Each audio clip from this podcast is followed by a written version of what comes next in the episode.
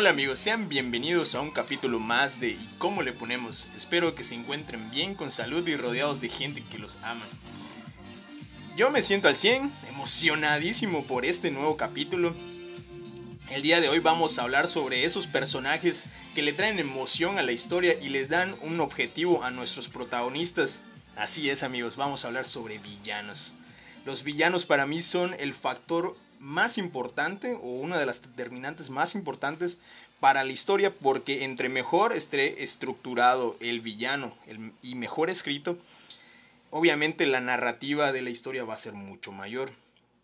Bueno, para eso el día de hoy he traído a una amiga muy especial que desde que inicié este proyecto pidió participar y por fin hoy se nos hizo. bueno, Ana, bienvenida al capítulo. ¿Estás preparada? Hola, hola, muchas gracias. Algo nerviosa, la verdad. Agradecida con el espacio. Estoy emocionada, emocionadísima. Espero no me linchen por mi top. No, no, no, esto se trata de gustos y nadie critica aquí. Otaku, amor por todos lados. Bueno, Ana, este, vamos a ir de dos en dos. Este, vamos a comenzar con los personajes o villanos que menos te gustan hasta los que más te gustan ya sea en este, en este caso el top no necesariamente tiene que ser, como lo platicamos, algo objetivo, sino que igual puede ser, nada más que tú ya tienes estructurado, pero no necesariamente tiene que ser de esa manera, puede ser este, porque te gustan, por su diseño, por lo fachero que se ven, entonces no hay problema. Este, si no te molesta, Ana, comenzamos contigo. ¿Cuál sería tu top 10 y tu top 9 de villanos. Ok, perfecto. Bueno, primero que nada, una pequeña advertencia, porque tal vez cause un poquito de impacto mi número 10. Sé que es el favorito de muchos. La verdad es que le comentaba a Rubén que yo sí traté de ser un poco objetiva en cuanto a, a cómo saqué mi top, ¿no? No irme solamente por cuáles son mis favoritos, de que, ay, sí, lo amo porque pues tengo muchos villanos favoritos, pero sí traté de basarme como que en personalidad, ideología, desarrollo. Entonces ahí no se sorprendan si ven un poco bajos en posición a sus favoritos porque estoy tratando de ser justa. En cambio yo no, yo soy todo menso y lo hice por algunos gustos, pero... no importa, no importa. A mí, a mí sí me van a querer en este capítulo. ok, seré la villana, asumiendo el papel. Bien, bien, bien. Bueno, adelante. Pues empiezo con mi número 10 en el número 10 tengo al muy querido y muy odiado Dio. Ah, mm, ok, ok. sé que, ok, tal vez sorprenda un poco. La verdad es que lo bajé hasta el puesto número 10. Pues primero que nada lo quise incluir en el top porque es un personaje que verdaderamente me gusta mucho, está facherísimo, o sea, representa todo lo que es un villano, ¿no? Sí, es. A primera vista. Es terriblemente malvado, terriblemente egoísta. Siento que cumple con, o sea, con, su papel ser un buen villano. Sin embargo, está en el 10 porque siento que, ok, sí tiene un desarrollo, la historia de Yoyos es muy buena. A mí, la verdad, soy muy fan. Sin embargo, no siento que esté al nivel de desarrollo y profundidad más bien que tienen los demás personajes que, tengo aquí en el top. Entonces, Dio estás por el simple hecho de que es terriblemente malvado, egoísta, orgulloso, solamente ve por sí mismo, entonces cumple con todo para ser un buen villano, está en mi número 10. Ok, ¿cuál sería tu número 9? Mi número 9 no es precisamente un personaje, la verdad es que aquí me agarré a una agrupación de villanos que para mí es una de mis favoritas en el mundo de, del anime. Y los puse en el 9 porque no los estoy calificando individualmente, ¿no? Entonces trato de no ser como que injusta con los demás personajes que tengo en el top. El número 9 es el Genei Ryodan de Hunter x Hunter, mm, que de verdad que para mí, si no han visto Hunter, chicos, se lo están perdiendo, se lo están perdiendo, ¿eh? Que a pesar de que el manga está en una pausa eterna, con lo que lleva del anime es muy bueno y les tengo asegurado que se van a enganchar. Yo creo que a partir de que murió Kentaro Miura, que lo tengo aquí presente en un póster, creo que todos rezamos porque Uy, sí. este cabrón tenga la mejor salud de su puta vida. Sí, estamos esperando que se anime con esto a terminar su historia porque le estamos esperando. Oscuro, sí. Por favor. Entonces, tengo a alguien ahí, Ryodan, que para mí es una organización que funciona a la perfección. Tienen algo que muchas organizaciones delictivas en otros animes no tienen, que es el hecho de que se preocupan por ellos mismos como grupo, saben trabajar en equipo y les duele el perder a sus miembros. O sea, cosas que para mí hacen que funcionen de manera bellísima. Eso es. Aparte de que cada uno tiene cosas muy increíbles como villanos, son muy buenos personajes, todos los miembros. Entonces, ellos se quedan en mi número 9. Ok, ok, ok. Bueno, pues es mi turno. Para mis dos primeros personajes, que serían el top 10 y el top 9, escogí a dos villanos un poquito más clásicos. Yo escogí en mi puesto número 10, puse a Freezer de Dragon Ball Z. Es de mis villanos favoritos de todo Dragon Ball. Y a uno que tal vez nadie se espera, que es a Marik Ishtar de Yu-Gi-Oh! bueno, bueno, les platico por qué escogí a Freezer. Primero que nada, se nos presenta a Freezer como un villano súper despiadado y sin escrúpulos. Él definitivamente, mm, si bien quisiera, podría matar a todo su equipo, por así decirlo. Y se las daría a él solo para combatir con otros, porque la verdad está muy cabrón. Aunque le rompieron su madre en un ratito. En un ratito fueron como 10 capítulos, la explosión de Namekusein. Este, otra cosa, este cabrón mató a Krillin. Sé que Krillin se muere un chingo de veces, pero creo que la muerte de Krillin eh, ayudó a un momento muy chingón en el anime de, Dragon Ball, que fue el Power Up de Goku a transformación de Super Saiyajin. Creo que cuando lo vi cuando era niño, puta, me voló la cabeza. Y Mamarik lo escogí simplemente por el diseño y por lo loco que está. Creo que la voz y el doblaje que le pusieron aquí en Latinoamérica excedió lo que yo ya había conocido.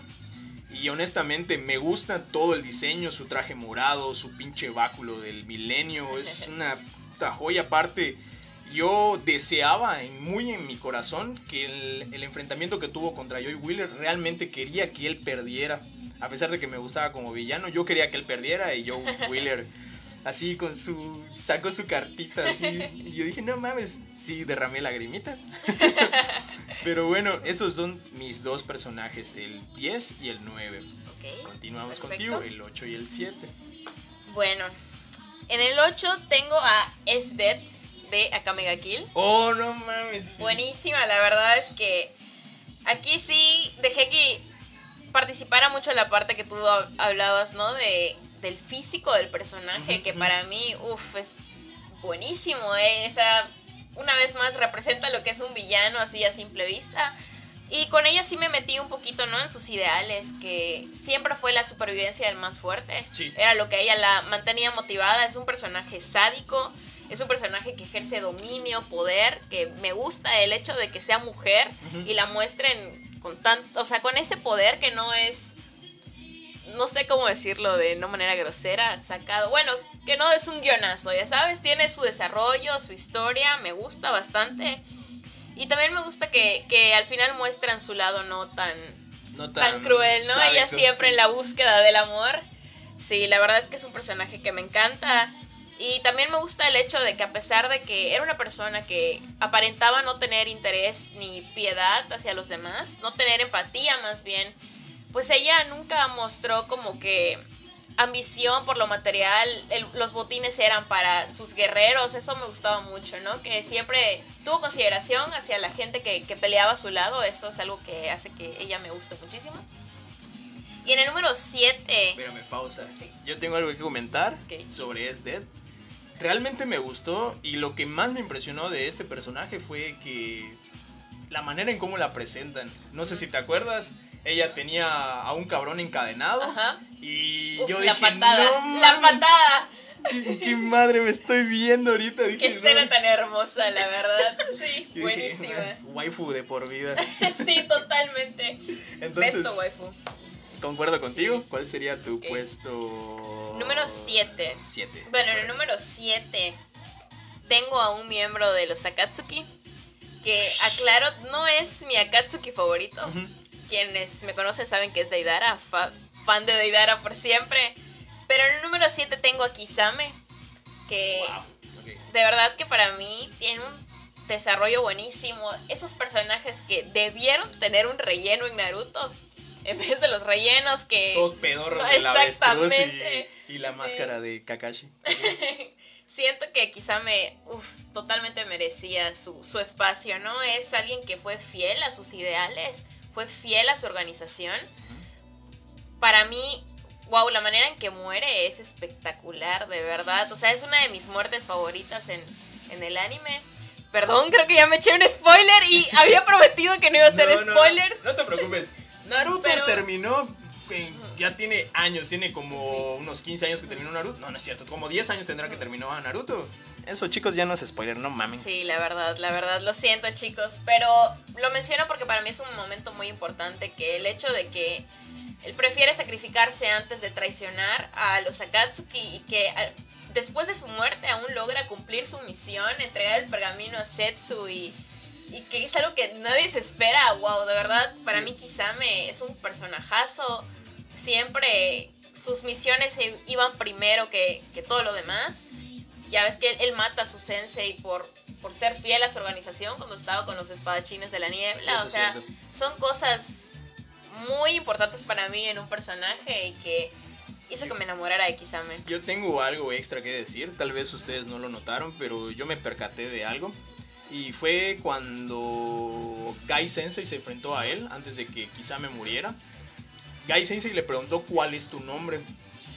Y él obviamente le contestó Kisame y le dijo, ok, nunca voy a olvidar tu nombre. Y eso tiene algo que ver con el honor.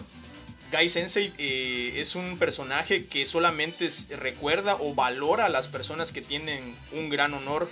Por eso cuando le preguntan en Boruto, pues, la gente que no ha visto Boruto, le preguntan, oye, ¿tú te acuerdas de Madara? A pesar de que se, reventó a Madara a madrazos. Ese güey dice, ah, pues sí, es, un, este, no me acuerdo de él. Porque Madara era una persona que peleaba sin escrúpulos y sin valores. Entonces, Kisame Igual es un personaje que quiero mucho, pero no lo había considerado en este top. Este, ese fue tu top 8, ¿verdad? 7, 7. 7, ok, ok, ok. Fue tu top 7. ¿Algo más que quieras comentar? No, adelante. ok. Yo en mi puesto 8 tengo a Hiro Shishigami. Para quienes no lo conozcan, y me imagino que es la gran mayoría, es el personaje o el villano que sale en Inuyashiki. Para quienes no hayan visto ese anime, por favor, corran. Tiene 12 capítulos y es una puta joya de anime. Está infravaloradísimo. Bueno, ¿por qué lo puse en ese top? Primero que nada por los poderes. Este güey eh, es convertido en una máquina asesina por unos, unos alienígenas. Sé que suena súper ultra fumado pero está muy cabrón. Otra cosa es su ideología. Él al ser un, personaje joven, un chico joven, ¿qué más puedes o qué haría un joven con esos poderes? O sea, nadie te puede tener, eres prácticamente omnipotente. Entonces él lo que empieza a hacer es matar gente a discreción, eh, no le importan los demás, empieza a robar, empieza a sacarle beneficios a sus poderes.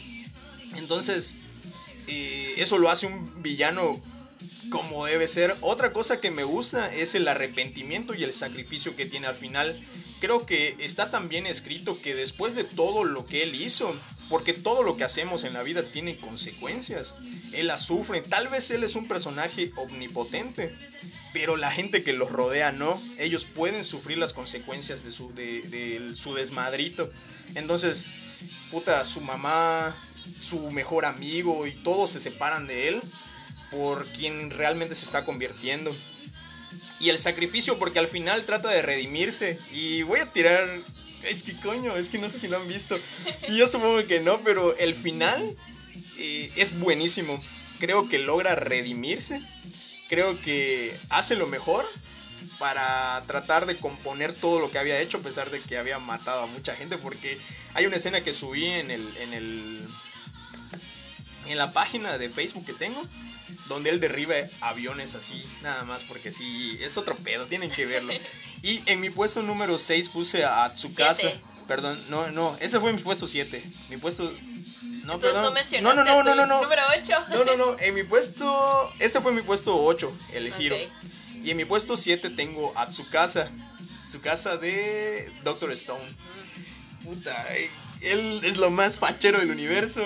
Cuando lo vi me enamoré de este cabrón. No homo, pero está precioso el vato.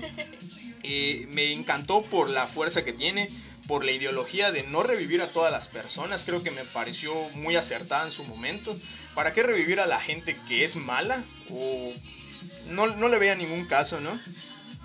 Y otra cosa que me gustó fue eh, hace poco que se estrenó lo de Stone Wars, me gustó su participación en la Guerra de Piedra y me gustó cómo pasó del lado malo al lado bueno para ayudar a Senku. Fue lo mejor que he visto en la vida y yo creo que por eso merece estar en mi puesto 7. Continuamos contigo, Laura. perfecto. Bueno, mi puesto número 6. ¿Vamos igual 6-5? Tenemos a Light Yagami, a.k.a. Kira, que definitivamente es uno de los besto villanos que, tenemos, la verdad. Es muy bueno para quienes han visto Death Note. Mi puesto 6 también es Light Yagami. Sabía que coincidiríamos en algunos puntos, lo, intuía. Y pues bueno, la verdad es que es un personaje que no tiene un power-up así, ay, sacado del guionazo, es pura inteligencia. La verdad es que eso me encanta cuando desarrollan un personaje en base a ese tipo de habilidades. Una inteligencia superior. Me gusta el hecho de que él inicialmente, ¿no? Su idea era a través de la Death Note conseguir justicia, ¿no? convirtiéndose en el dios del nuevo mundo, ¿no? Simple y sencillamente, pues el problema es que se dejó llevar por esa idea, agarró métodos erróneos tal vez, ¿no? Entonces, la vanidad que muestra el personaje más la Death Note, totalmente locura, ¿no? Resultado, locura, se nos vuelve un maniático, no le importa matar, empieza a manipular a, todos a su alrededor, a su familia, a sus amigos. No, es un narcisista total, pero que al final, la verdad, buenísimo para mí de mis favoritos. Ya, ya empiezo así a entrar en calor, a mis favoritos. Yo puse casi lo mismo, pero cuando me toque hablaré un poco. Continúo. Bueno, en mi puesto número 5. Le dio vuelta su hojita. es que ustedes no pueden ver, ¿verdad? Pero aquí tengo mi hojita con mis apuntes y muy preparada venimos el día de hoy. Muy emocionados. Bueno, en el puesto número 5 tengo a Grit, alias Link, de Full Metal ah, Alchemist Brotherhood. Ok, ok. Bueno, la verdad es que para mí es un personajazo, ¿no? O sea, más bien nos enfocamos en el segundo grid, segundo avaricia, que es cuando existe esta función con Link, que para mí es que el personaje se vuelve totalmente buenísimo. O sea, tiene para mí uno de los mejores desarrollos en, todo el anime. Yo soy muy fan de, Full Metal. No lo pueden ver una vez más, pero traigo mi camisa de, Roy, Mustang. Está preciosa, la neta quiero una camisa así. Pero pues sí, la verdad es que es uno de mis personajes favoritos esta fusión. El hecho de que él comienza representando totalmente su pecado, a la avaricia, que él quería, ¿no? El mundo para sí solo y era su, único objetivo. Y que a raíz de la fusión con Link, él empieza a experimentar sentimientos de, humanidad, ¿no? Sí, exacto. De él empezar a, a, sentir dolor por la muerte de sus compañeros, a ver la perspectiva de, de Link este, una vez más, la, perspectiva humana, eso a mí me encanta. Luego al final, ¿no? Este. ¿Será que nos echamos el spoiler o? No, igual ya tiene años, no se sí, Tanto Brotherhoods como el normal. Pero el sacrificio de Grit para mí es buenísimo, ¿no? El hecho de que él al final entendiera este que pues estaba mejor, ¿no? O sea, este hacer a un lado sus deseos para ayudar a los demás, de verdad que para mí fue, tuvo un significado buenísimo, como comentabas hace rato, ¿no? El hecho de que el personaje conozca el arrepentimiento y trate de enmendar sus acciones, para mí, uff, top.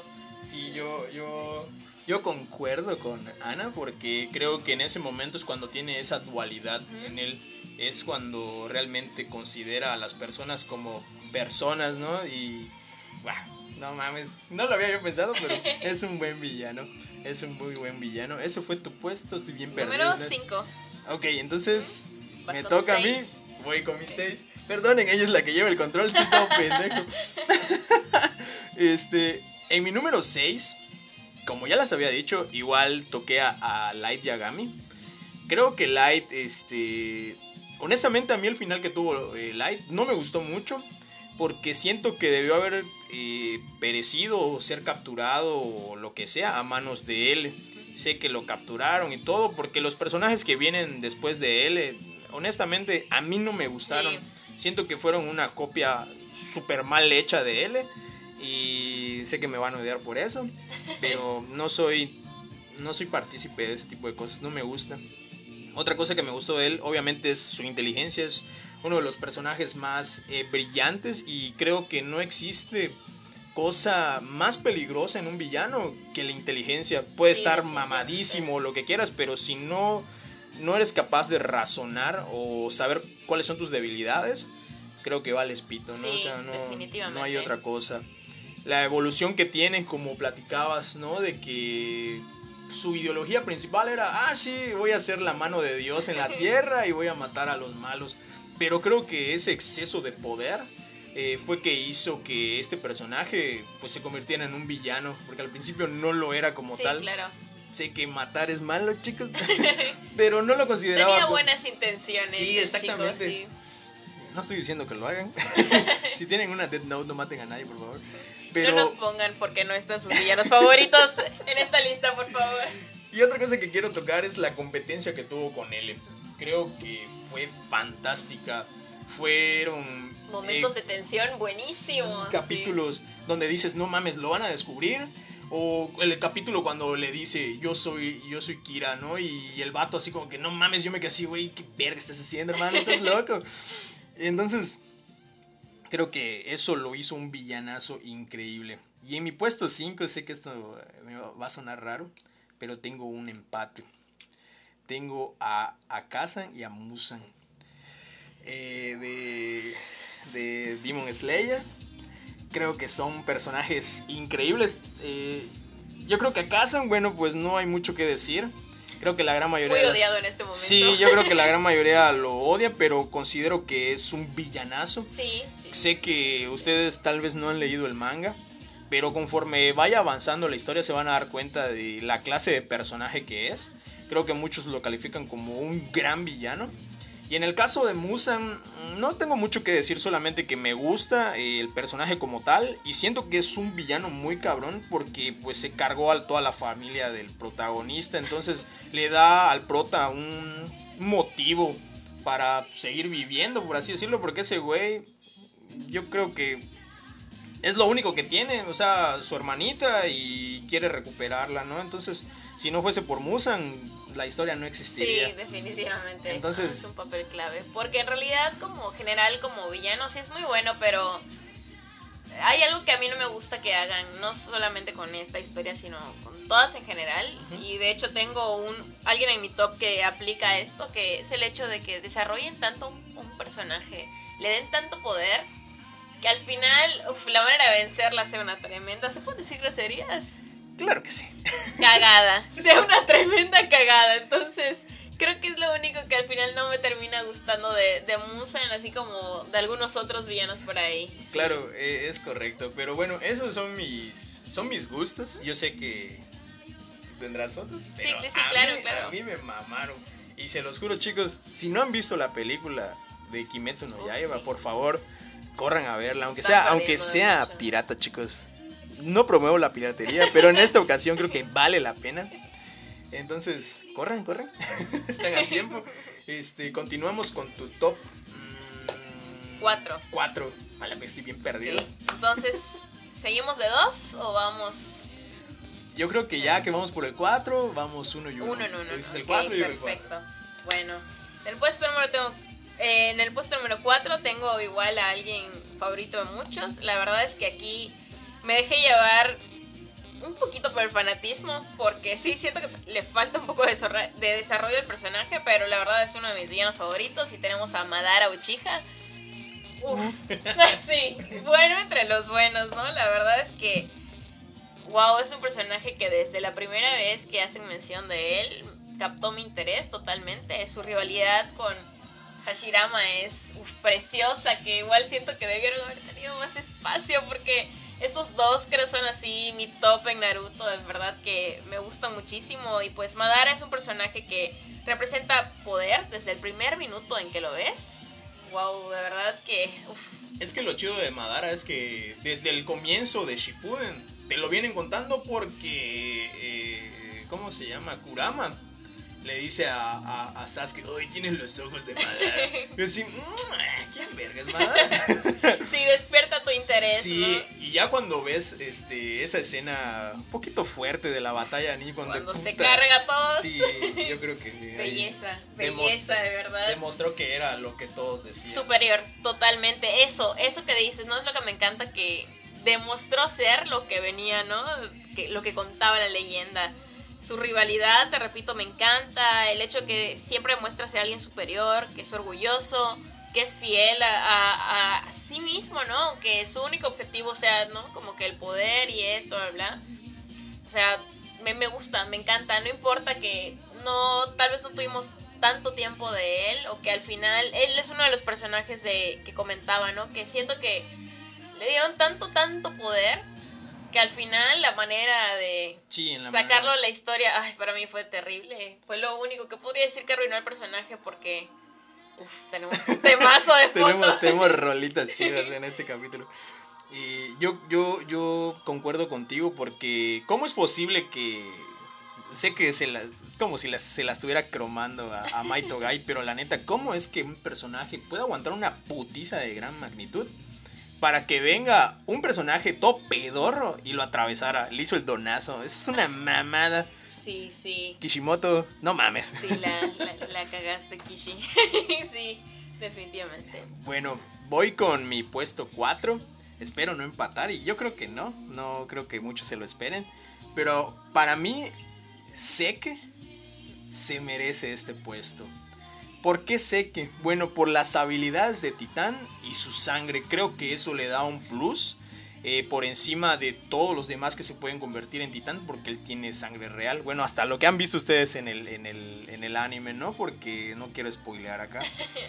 Este, obviamente su inteligencia, como les vuelvo a repetir, un personaje inteligente es un personaje peligroso, un personaje meticuloso y un personaje que, que sabe planificar para llegar a sus objetivos. Este, obviamente los secretos que se guarda, los planes, eso lo pudimos ver en esta última temporada que puta me voló la cabeza el hecho de ver este lo del vino. No mames, esa sí se la re. Yo recuerdo cuando leí esto en el manga, de verdad que me voló la cabeza, o sea, dije, "No, ya. Se nos fue todo la chingada así, terrible." Es correcto, entonces yo creo que por eso es que escogí a Seke. Aparte, el diseño de Seke no me gustó mucho creo que ni en el manga ni en el anime no me gusta tanto. que no? No, Hermoso no, hombre. no se me hace guapo.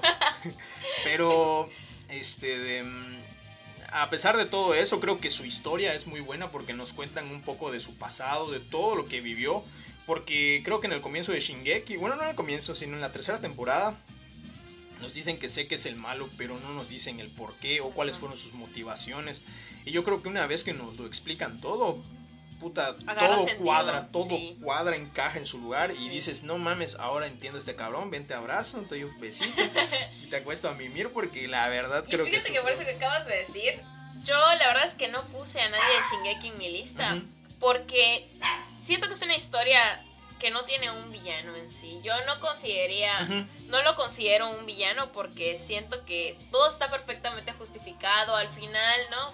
Pues no, no, no vamos a hacer spoilers, pero sí siento que, que al final no, no hay maldad detrás de las acciones, ¿no? Maldad pura.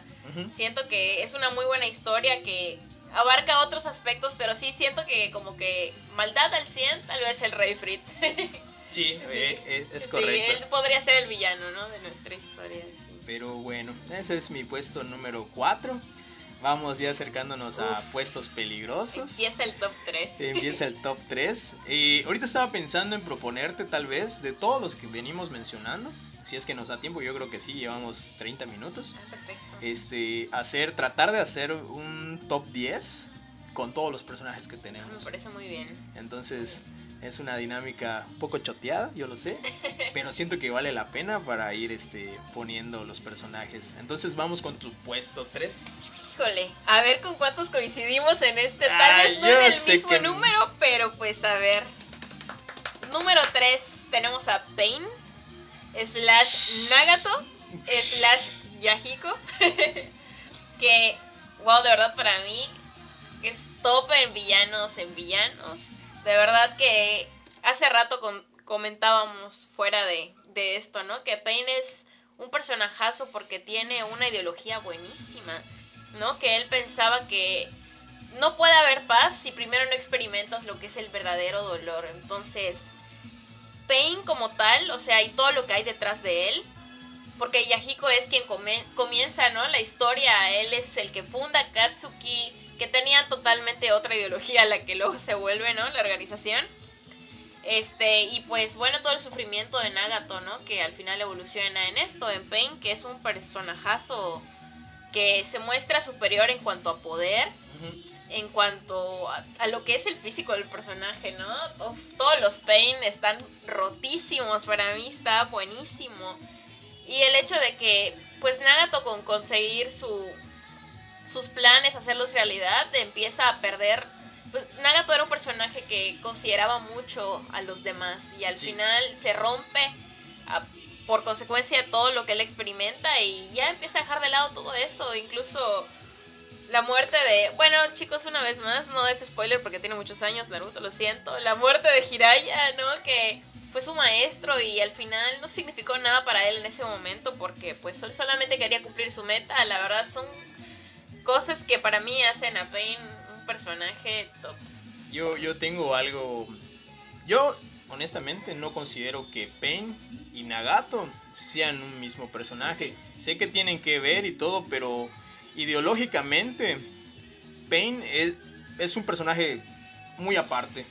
Porque sus pensamientos eh, de, de llegar a una paz a partir de la guerra creo que esos pensamientos no los tenía Nagato. Y aparte Nagato este, fue evangelizado y eso no me gustó. poder del guion. eso no me gustó. Entonces para mí Nagato queda muy aparte, pero yo, yo, yo igual tengo a Pain en uno de mis puestos, pero no es en este puesto. No sé si tengas algo más que decir. No, no, no, estoy, estoy de acuerdo, no respeto totalmente tu punto de vista. De hecho, fíjate, mi hermano. No es cierto, me está mentando la madre. No, no, no mi hermanito siempre, ¿no? Comenta lo mismo que tú, que él separa mucho a Nagato de Pain. Y es válido, ¿no? O sea, cada quien su punto de vista. Y sí, igualmente como yo te mencioné, o sea, lo incluyo porque pues tal vez sean parte de, algo, ¿no? De lo mismo, pero hay una división, ¿no? Definitivamente en el Nagato antes de, romperse y el Nagato roto que se transforma pues en lo que viene siendo Pain. ¿no? Pain, ok. Es correctísimo. Eh, yo tengo en mi puesto 3, este, Perdonen chicos, tuve una pequeña pausa. Se nos acabó el agua que estábamos tomando. Entonces fui por más. Pero bueno, este iba yo a platicar sobre mi top 3. En mi top 3 tengo un pequeño empate. Que es nada más y nada menos que el villano en turno de One Piece, Kaido. Y a Mahito de Jujutsu Kaisen. Bueno, voy a hablar sobre Kaido ¿Y por qué lo puse en este puesto o por qué considero que pues está a la par de Mahito? Este, Kaido simplemente es una bestia en batalla. Creo que desde la primera vez que nos lo presentan en el anime, que se tira desde el cielo y cae a la tierra y no se muere y nos dicen que es el ser más poderoso en cielo, mar y tierra. Y yo me quedé así como que, hermano, trató de suicidarse y no se murió. Es una pinche trola. Entonces, dije, tiene que estar a huevo en mi puesto. Otra cosa por lo cual lo puse es este el diseño del personaje, creo que está muy roto. Un cabrón tatuado, mamado, barbudo, grandísimo y puta que carga un pinche marro que te puede romper la cabeza con solo sentarla en ella. Y otra cosa es este simplemente el hecho de que está haciendo que Wano sea un gran arco. Eh, iba yo a poner en este puesto a Orochi porque como están muy pegados, eh, creo que valdría la pena igual mencionarlo. Porque Orochi es la mente y Kaido es el cuerpo. cuerpo.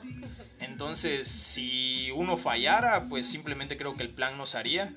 Eh, está haciendo que el personaje de Luffy tenga un progreso como tal. Creo que Oda nunca había hecho esto porque siempre los power-ups se los sacaban del culito. Y, este, y en este caso no puso a entrenar a Luffy para poder derrotar a Kaido porque simplemente no va a poder. Y eso es lo que mencionábamos hace rato, ¿no? Lo que tú mencionabas que creo que es algo buenísimo en un villano cuando forzan de alguna manera al personaje principal a desarrollarse. Uf, para mí eso, sí. Sí, entonces es una chulada Kaido. Eh, y en este mismo puesto puse a Magito simplemente por el diseño, las habilidades que tiene. Yo creo que es una de las habilidades más rotas de todo el puto manga y del anime. Eh, al menos entre Jujutsu, ¿no? Porque con solo tocarte, puta, te puede hacer mierda y eres inservible. Entonces, al menos hasta donde yo he leído, que no he leído más allá de lo que ya hemos visto en el anime. Este, puta, y tú compartiste una vez el spoiler. No, no sé quién chingados. No, creo que. Bueno, yo he tratado de no compartir. No, no viste tú y spoilers. Sí, sí, sí, sí. No, me disculpo, pero. Sí, porque yo sí estoy al día con el manga. Entonces, eh, es lo que te comentaba hace rato, ¿no? Que si yo me iba solamente hacia los que me gustaban, eh, definitivamente Maito iba a estar en mi top así 3 porque me encanta, diseño rotísimo, es un maníaco, lo amo, estoy enamorada. Está loquísimo el vato. Pero bueno, en, cuanto a lo que yo voy del manga, pues no, hay, hay, cosillas que no me gustaron ya al final hacia su desarrollo, ¿no? Entonces, cuando llegues a esa parte lo discutimos. Está bien, pero pues y aparte de la presentación que nos dan de este personaje, creo que es muy chida. Nos otorgó una gran batalla de la, del final de la primera temporada que, que creo, considero yo, en el anime lo hicieron mucho mejor que en el manga. Creo que se volaron la barda con la expansión de dominio que tiró este. Pero puta, fue otro pedo. Yo la leí hace es poco. Mi, es una de mis expansiones de dominio favoritas, de verdad que me voló la cabeza. Y es que hasta me eché el cuadro porque dije, uff, me encanta, necesito tener esto retratado así. Por cierto que tú y yo tenemos algo pendiente. Ah, un negocio, un negocio. Y jamás se ha hecho, no me dijo nada. y yo seguí esperando. Perdón, perdón, la vida de adulto, ya me dedicaré a explorar mis otras artes. va, va, va, va. Pero bueno, esos fueron mi puesto 3, ahora vamos con el puesto 2 de Laura. Número 2. Yo creo que este tal vez te sorprenda porque originalmente lo tenía en el top número uno. Pero no, es que no, no puedo dar detalles, quiero que sea una sorpresa número uno. Todos los dos son una sorpresa, pero no explico el por qué cambió la posición y se nos fue este número dos, que es Merem, de Hunter x Hunter. Juré porque es que iba a ser tu número uno. Sí, sí, era planeado que fuera el número uno. La verdad es que una vez más, chicos, si no han visto Hunter, se están perdiendo de algo. O sea, siento en general que Hunter. Yo antes siempre decía que Full Metal para mí era el mejor manga que, que hay en desarrollo, mejor historia. Pero la verdad, y, no ponía a Hunter sobre Full Metal porque. Por el simple hecho que no está terminado. Pero el otro día estaba analizando, ¿no? Entonces creo que el hecho de que no esté terminado y aún así tenga un desarrollo buenísimo, creo que Hunter es el mejor que te diría es, es lo mejor que he visto hasta hoy porque de verdad que cada personaje aunque les duela perros.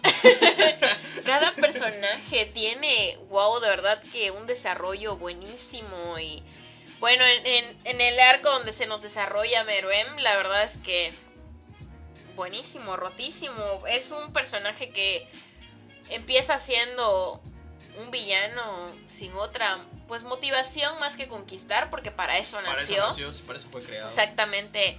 Y el hecho de que conforme se va desarrollando el personaje, él vaya explorando la humanidad, ¿no? A través de Komui, que vaya desarrollando respeto hacia ella, luego respeto hacia Nétero, o sea, no, buenísimo, buenísimo. Para mí eso es algo que lo hace alguien fantástico. Termina repetido de, de, ciertas acciones. El hecho de que desarrolla admiración, te repito una vez más, hacia los demás.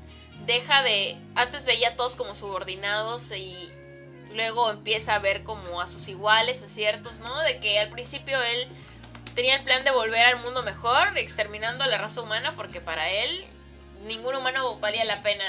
Y al final lo termine cambiando como de, ok, sí voy a dejar vivos a ciertos humanos que lo merezcan, ¿no? Porque ya había conocido a, pues a personajes que ellos podía considerar como su igual. Entonces, ese cambio en el que él va aceptando su, su parte humana y, ay no, de verdad que es un personajazo, no, no quisiera entrar en spoilers porque de verdad deseo que todos vean Hunter y, y lo disfruten porque, wow, o sea, todo Hunter es buenísimo, el arco de las hormigas quimera es...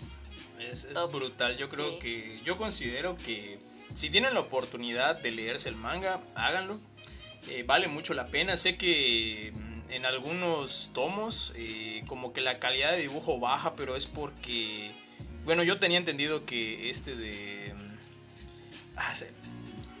Kishi. Sí, perdón, Kishimoto.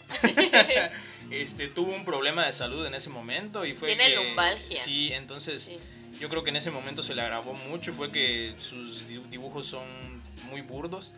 Pero creo que la historia hace que valga totalmente la pena. Y aparte de esta adaptación del 2011, creo que se volaron la barda oh, Madhouse. sí, sí, sí, sí, sí, eh. de verdad que esperemos pronto tener noticias de Hunter porque nos tiene a todos esperando. es, el hiatus más largo que ha tenido. Yo creo que tiene como dos años y medio desde que vimos lo del continente. El continente. Eh, ay, chicos, es que no mames. Me gustaría tirarles spoiler. Pero no mamen, pónganse al día con el puto manga. les juro que. Sí, definitivamente. No, no, no. Se vienen desarrollos buenísimos. Van a terminar amando a Hisoka. este. Bueno, ese fue tu puesto. Número 2. Ahora voy con mi puesto 2. Es un personaje que Ana ya había comentado. Y no es nada más ni nada menos que Pain. Bueno, ¿qué les puedo decir de Pain? Tengo tatuado Pain en la espalda. Eso es mucho. Entonces, yo creo que Pain, eh, uno de los puntos por lo cual lo elegí fue porque nos otorgó, en mi parecer, el mejor arco de todo Naruto Shippuden. Podrán decir que el arco de la guerra, podrán decir, pero para mí el arco de Pain fue el mejor arco de todos, porque Naruto tuvo una progresión increíble, tuvo un power up, por así decirlo, justificado a base de entrenamientos, un entrenamiento que tenía un riesgo porque si él no llegaba a controlarlo, eh, la energía natural lo podía joder. Entonces era algo muy complicado de hacer. Creo que psicológicamente daña a Naruto y es el único villano que lo ha hecho porque lo derrota, no solo... Lo fuerza a madurar, ¿no? Sobre todo. Lo, lo derrota físicamente y mentalmente porque le, y le dice que pues su, nación, la nación del fuego, está eh, hecha a base del sufrimiento de otras personas y eso es algo que él no había entendido o que no le habían dado a entender. La discusión que tiene Pain con eh, Tsunade antes de que él destrozara toda la aldea, yo creo que igual fue buenísima porque vemos la soberbia de, de, de Tsunade y vemos la calma de Pain y es cuando le dice pues ahora vas a conocer a un verdadero dios y destroza toda la aldea. Otra cosa que me gustó es que se cargó a un putero de personajes. Mató a Jiraya, mató a Kakashi, eh, se mató a la acompañante de, Tsunade, no me acuerdo cómo se llama. O sea, se cargó a media aldea y a todos los mejores personajes que habían en ese momento. Obviamente no estaba Gai Sensei porque pues si estaba Gai le iba a rajar la madre a Pain. Lo siento mucho, amo a Pain, pero no iba a ser suficiente contra, contra Maito Gai. Pero considero que Pain nos ha otorgado muchísimas cosas, perspectivas, y por eso es que lo amo. Lo besaría. no, personajazo, la verdad es que... Es una, una pinche maravilla. Sí, definitivamente. Y fíjate que tengo muchos conocidos, ¿no? Que dicen lo mismo que Naruto termina con el arco de Pain, porque de verdad que... Ay, sí. Yo, yo considero, y tal vez me van a matar por lo que voy a decir, pero creo que Kakashi pues no debió haber regresado a la vida después de su muerte. Creo que después de ese Me dolió. Me dolió. Creo que. Es que. Voy a tratar de, ser lo más objetivo posible. Creo que después del arco, díganme ustedes realmente si él tiene una participación valiosísima que digan, wow, si no hubiese estado Kakashi, pues no se hubiese logrado. Pues no, porque como quiera que sea, Obito también tenía uno de los ojos con Kamui, entonces realmente sus habilidades... Igual el objetivo fue ese, ¿no? Terminar de de dejar claro el desarrollo de Obito, entonces... Yo creo que, ajá, creo que nada más sirvió para, para... Sí, y pues en general para el desarrollo de Naruto, que pues fue una pieza clave, ¿no? Pero sí, en realidad el hecho de que esté vivo posiblemente haya sido fanservice, porque es un personaje muy querido, la verdad. Exacto. sí. sí, yo creo que si se hubiese quedado muerto, este... La estupidez que dijo este de Sasuke en la guerra, que él quería ser Hokage creo que le hubiese dado un poco de sentido porque hubiese dicho, ok, he visto que mi maestro Kakashi, porque por eso le enseñó el, el, el Raikiri y todo ese tipo de mamadas, dijo, pues diría, puta, murió a manos de, de Akatsu que yo trabajaba para ellos, entonces como que iba a tener esa clase de remordimiento, iba a tener un poquito más de significado, la estupidez que terminó diciendo. Buen chiste. se quedaron así como que, ok, brother. Perdón para los fans que... lo, lo siento, pero sabes que es una caquita, pero bueno. Eh, ahora vamos con el puesto número uno. Eh, va Laura. Híjole. Yo creo que Aquí ya no vamos a tener empate. ¿Qué rolita ponemos de fondo? Habla, habla. Bueno, pues voy con mi puesto número uno. A ver cómo, cómo estamos, ¿no? La verdad. Definitivamente no vamos a empatar. Sí, sí, yo creo que no. Pero pues bueno, es un personaje que me forzó a cambiar a Merem al puesto número dos. Porque con la muerte de nuestro querido mangaka, la verdad es que, o sea, estuve recordando ciertas cosas y dije, no, no, no, Griffith se merece el puesto número uno. Griffith slash Femto, ¿no? La verdad es que, qué villano, qué villano, o sea, para mí, wow, o sea, es súper desarrollo, de verdad que a pesar de que, pues, nuestro manga no va a tener final, tristemente no vamos a ver el final, pero con lo que lleva hasta ahora siento que es un un personaje completo, ¿no? Que su historia es muy buena. su convicción y sus metas están por encima de todo. Al final, el único que, le hizo dudar de su sueño fue Guts.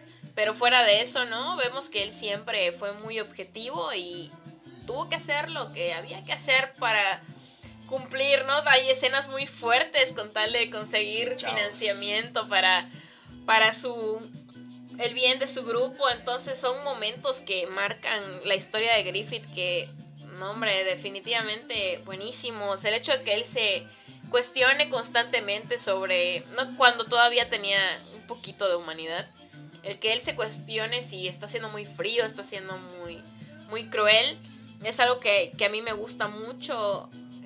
Igual otro punto muy importante de su historia, a partir de que God se retira del grupo, que lo marca, ¿no? Que, que su orgullo se desmorona porque pierde algo que era terriblemente valioso para él. Cuando era alguien que, que pues aparentemente, ¿no? No, no le importaba si alguien del grupo moría o alguien se iba porque pues él trataba de, de no mezclar sus sentimientos con todo para, pues precisamente por lo objetivo que él era con sus metas, ¿no? No dejaba que sus sentimientos interfirieran y eso es algo que me gusta mucho de él. Igual otro punto muy importante es su historia cuando lo capturan, la tortura, todo lo que nos lleva al terrible momento del eclipse, que es un punto clave en la historia. Buenísimo, ¿verdad? Chicos, si no han leído Berserk, y digo leído porque la verdad es que yo no soy fan de Berserk y sus adaptaciones al anime. Creo que no. hay una adaptación al anime que le haga justicia sí, definitivamente. a ese manga en cuestión de narrativa, eh, en cuestión de arte. Porque pues como todos lo decían, yo creo que lo aparte de tener una historia brutal, que es de los mejores seinens de la historia, creo que tenía un arte inigualable. Uf, no, de verdad que si no se han ojeado un manga de Berserk, uf, ilustraciones, no, para ese, el momento del eclipse es algo precioso, el momento en, el que se presenta a él como Femto en la historia, el desarrollo, cuando, y eso también, ¿no? En el momento en que él renuncia totalmente a su humanidad, renuncia a su grupo y renuncia a todos, ¿no? Con tal de conseguir su objetivo que era pues él empieza, ¿no? Como que quiero tener mi propio país, pero al final todo se va, el poder, o sea, ya no, no conoce un límite para su poder. Claro. Entonces, para mí eso hace a Griffith un personajazo, o sea, increíblemente desarrollado, aparte de que es increíblemente hermoso, físicamente es precioso, su armadura como Femto es bellísima, siento que ay, Griffith lo tiene todo, definitivamente es una tristeza que se nos haya muerto nuestro querido mangaka y no podamos ver el fin de esta historia que muy buena, de verdad, verse que es una historia muy buena, muy completa, vale la pena que, que pierdan un poquito la cabeza tratando de leer el manga. sí, y pues ese fue mi número, uno. Bueno, para serte honesto, eh, en este puesto número uno iba yo a poner un empate. Eh, al final me decidí solamente por un personaje, el cual ni siquiera le puse puntos, porque creo que ya lo hemos platicado.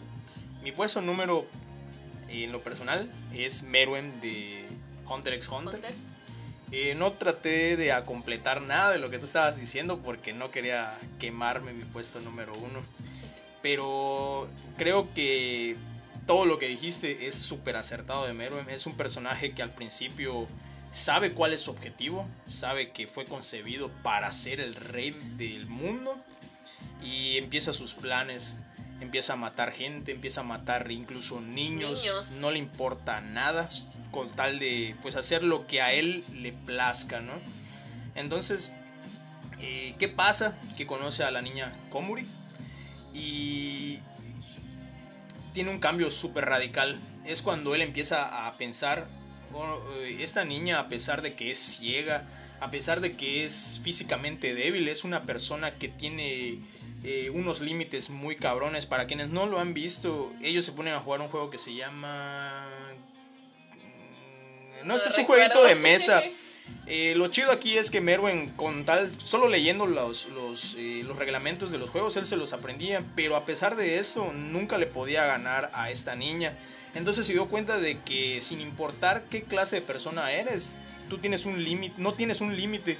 Eh, puedes eh, ser lo mejor del mundo en algo. Entonces él se dio cuenta ya muy tarde de que esos pobres niños que él había matado tal vez tenían un límite, un, este, una habilidad que él no puede concebir a pesar de ser muy inteligente. Entonces, este, que sus límites son ilimitados, va. trata, de, trata de componer ese pedo. Pero eso es lo que a mí me gusta. Y al final, en la batalla que tiene contra Nétero, eh, tú ya te cuestionas quién realmente es el malo. Porque eh, Nétero llega realmente a hacer su trabajo, que es eliminarlo, porque es una amenaza para el mundo.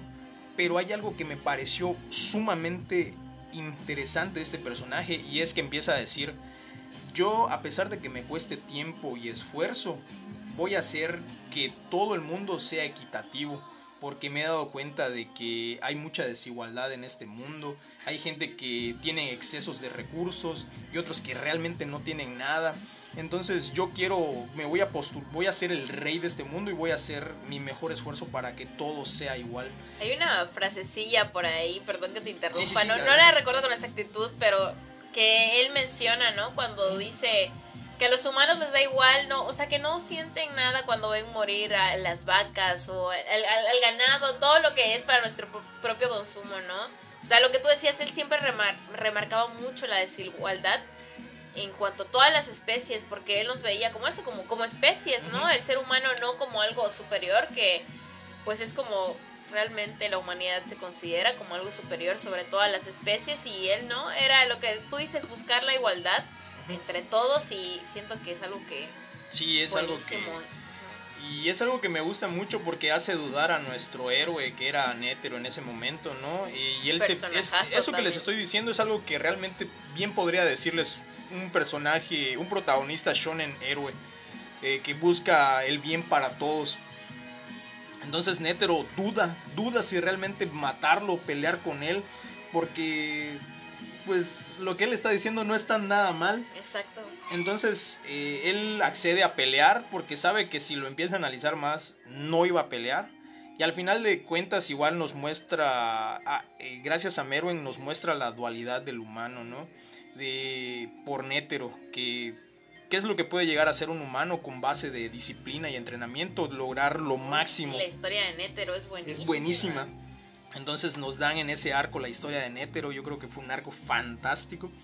Y nos dan el otro punto negativo del humano, qué es lo que puede llegar a ser el humano para lograr sus objetivos.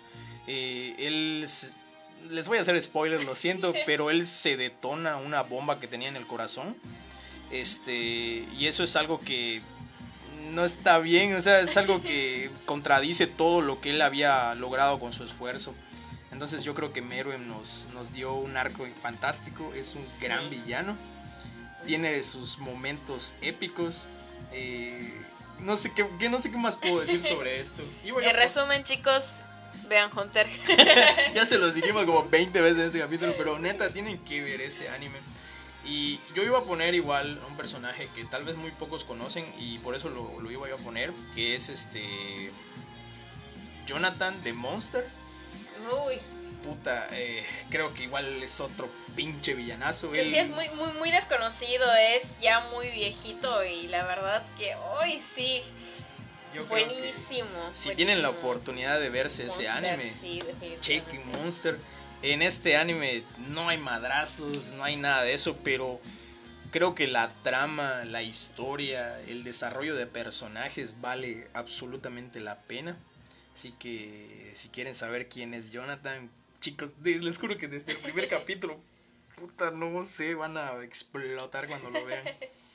Este, hemos llegado al, al, pues a mi top 1, pero lo que vamos a hacer ahorita es este, tratar de juntar hacer una propia lista, una sola lista de los personajes. Sé que va a ser un poco difícil y no nos vamos a alargar con eso, solamente vamos a ir diciéndolos del 10 al 1 y pues pausaremos este momento y ahorita regresamos.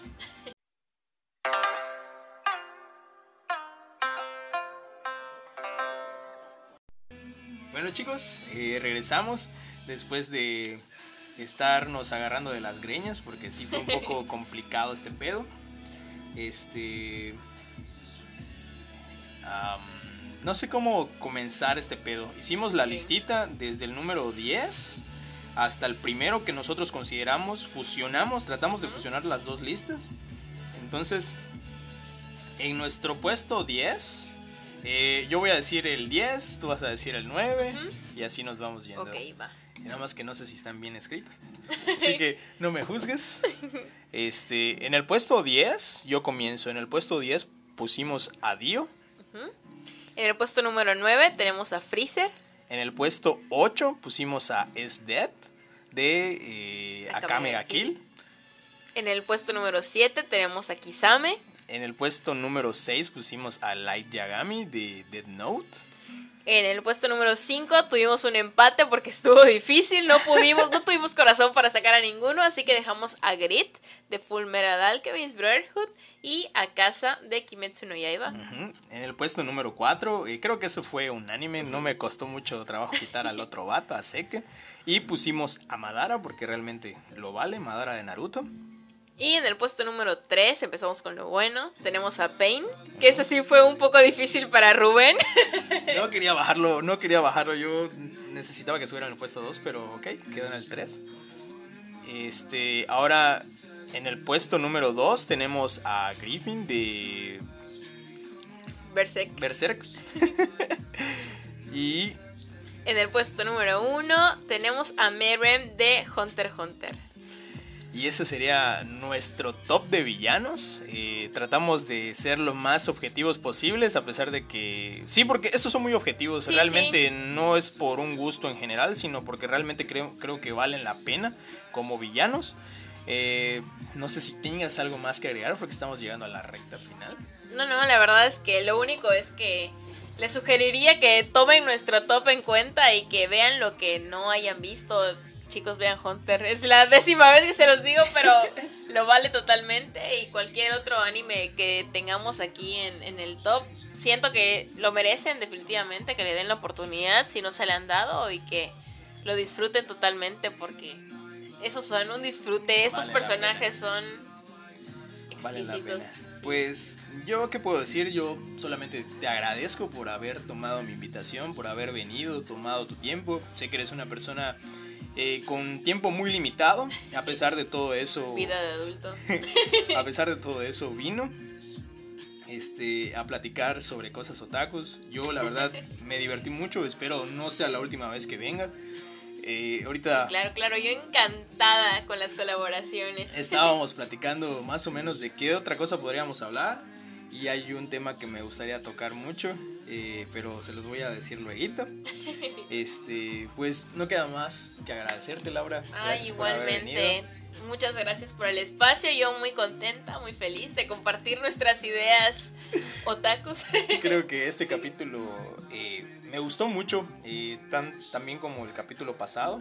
Sí nos tomamos un poquito de tiempo, creo que sí llegamos como a la hora pero creo que valió la pena. Hicimos buen análisis. Así es. Pues chicos, no queda más que agradecerles igual por estarnos escuchando, por seguir este frecuentes en, mi canal porque sí he visto que hay un poquito de resultados. Eh, muchas gracias por estarme apoyando. Los amo, los quiero mucho. Este, y pues no me queda otra cosa que decirles que pues síganos, tenemos nuestra página en Instagram, nos encuentran como y cómo le ponemos, tanto en búsqueda como en hashtags. Este, también estamos en Facebook como y cómo le ponemos, igual en Spotify así nos encuentran. Recuerden que también esto se puede escuchar desde Google Podcast y tenemos un grupo donde subimos momazos en Facebook. Así que esténse pendientes, estoy tratando de llevarles contenido diario de anime, ya sea pequeños videos, ya sea imágenes, bocetos o lo que sea que tenga que ver con cosas ñoñas. Y pues chicos, sería todo de mi parte. Me despido. Muchas gracias a todos por escucharnos. Muchas gracias Rubén por invitarme. Así que esperemos vernos a la próxima. Está bien. Hasta luego chicos. Bye.